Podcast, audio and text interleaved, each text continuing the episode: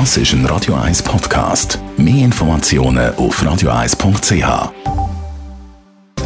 Netto, das Radio 1 Wirtschaftsmagazin für Konsumentinnen und Konsumenten, wird Ihnen präsentiert von Blaser Greinicher. Immobilienkompetenz seit Jahrzehnten. blasergreinicher.ch Dave Burkhardt. Der Schweizer Pharmakonzern Roche kommt in den USA Zulassung für ein Krebsmedikament über. Die Zulassungsbehörde FDA hat für das Mittel Columvi grünes Licht gegeben, teilt Roche heute Morgen mit. Das Medikament soll erwachsenen Patienten bei der Behandlung von Blutkrebs helfen. Beim deutschen Rüstungskonzern Rheinmetall laufen die Geschäfte sehr gut. In den nächsten anderthalb Monaten wird Rheinmetall nach eigenen Angaben einen grösseren Rahmenvertrag im Umfang von mehreren Milliarden Euro mit der Bundesrepublik abschließen. Das sei Teil der Absprache zwischen dem deutschen Verteidigungsminister Boris Pistorius und der NATO.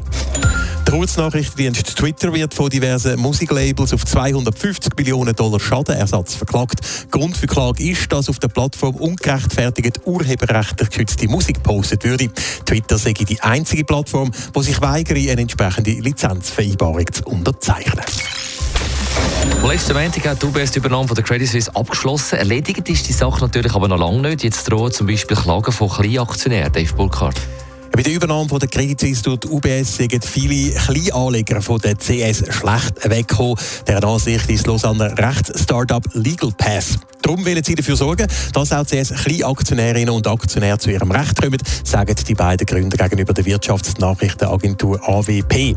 Mit dem kollektiven Vorgehen wollen sie ihren Kundinnen und Kunden ermöglichen, dass sie sich eine Klage überhaupt können leisten können. Verlangt werden von Legal Pass als Gebühr konkret 15 Rappen pro CS-Aktie. Die Gebühr die sinkt aber je nach Volumen mit einem Minimum von 120 Franken, was 800 CS-Aktien entspricht. Sammelklagen sind im Schweizer Recht ja eigentlich gar nicht vorgesehen.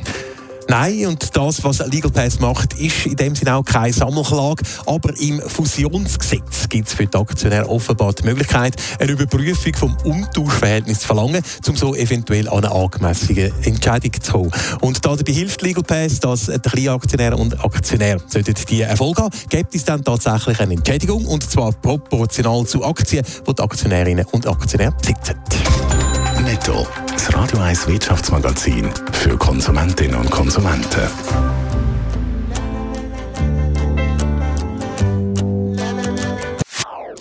Das ist ein Radio 1 Podcast. Mehr Informationen auf radio1.ch.